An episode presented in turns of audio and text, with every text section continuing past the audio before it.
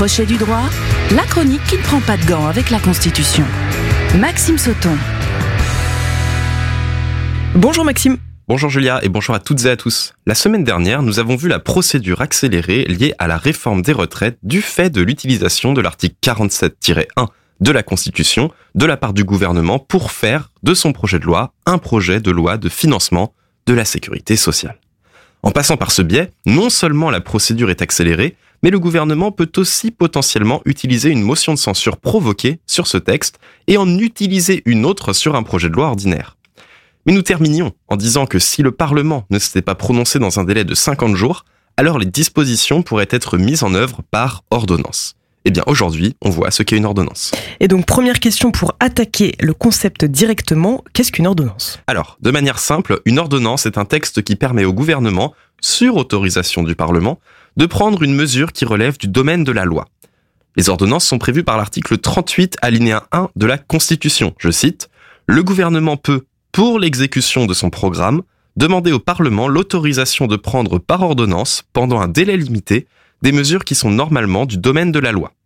L'ordonnance en tant que texte juridique nous plonge donc au cœur des domaines réservés de la loi et du règlement.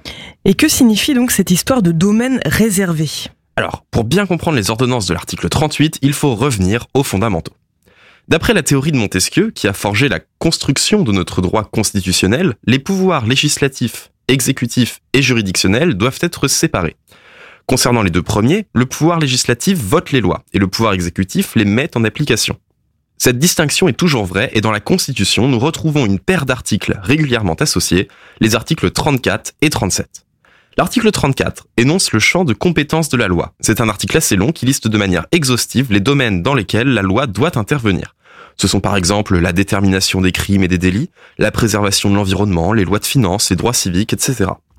L'article 37 alinéa 1, quant à lui, dispose que, je cite, les matières autres que celles qui sont du domaine de la loi ont un caractère réglementaire. Donc pour faire très simple, tout ce qui ne relève pas de la loi relève du pouvoir réglementaire. Et quelle est la conséquence pratique d'une telle séparation?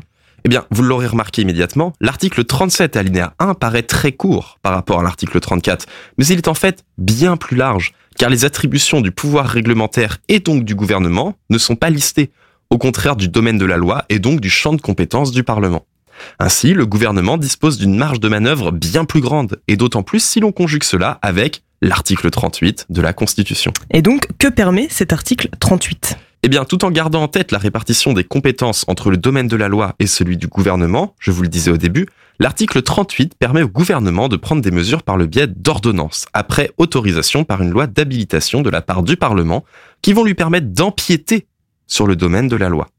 Par exemple, si le gouvernement voulait réglementer un dispositif de la protection de l'environnement sans passer par la loi et toute une procédure législative, il pourrait demander par le biais de l'article 38 une habilitation pour agir par ordonnance.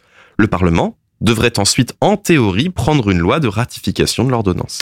Et est-ce que c'est une mauvaise chose? Eh bien, c'est une très bonne question. En soi, les ordonnances ne sont absolument pas une mauvaise chose. Déjà, sous la quatrième République, les ordonnances existaient sous le nom de décret-loi. Le plus souvent, les ordonnances sont d'ailleurs utilisées pour des sujets techniques qui ne requièrent peut-être pas forcément la mobilisation du Parlement. Or, récemment, une étude du Sénat qui date de juin 2022 a montré des choses très intéressantes. D'une part, le nombre d'ordonnances publiées chaque année est supérieur au nombre de lois publiées. De plus, entre mai 2012 et mai 2022, le rapport sénatorial a comptabilisé 621 ordonnances publiées, soit une hausse de 85% par rapport à la période 2004-2012, ce qui démontre une flambée de l'utilisation de cette procédure. Enfin, les ordonnances sont utilisées sur des sujets de plus en plus politiques et de moins en moins purement techniques. Voilà pour ce point sur les ordonnances. Comme pour les motions de censure, comme pour les amendements, ce ne sont que des outils, ils ne sont pas mauvais en soi. C'est leur utilisation par le gouvernement ou les parlementaires qui rendent ces outils critiquables. Il ne faudrait pas abuser des ordonnances de l'article 38, comme ne pas déposer des dizaines de milliers d'amendements dont certains sont clairement inutiles et font de l'obstruction, et de la même manière qu'il faudrait éviter de recourir à 10 motions de censure pour faire passer le budget de l'État. Les politiques doivent, ou en tout cas devraient, se saisir des armes juridiques que la Constitution met à leur disposition avec intelligence. Et sur ce, je vous souhaite une excellente semaine. Merci beaucoup Maxime. Crochet du droit à podcaster et à réécouter sur myson et le sonunique.com. Merci à tous les deux. Le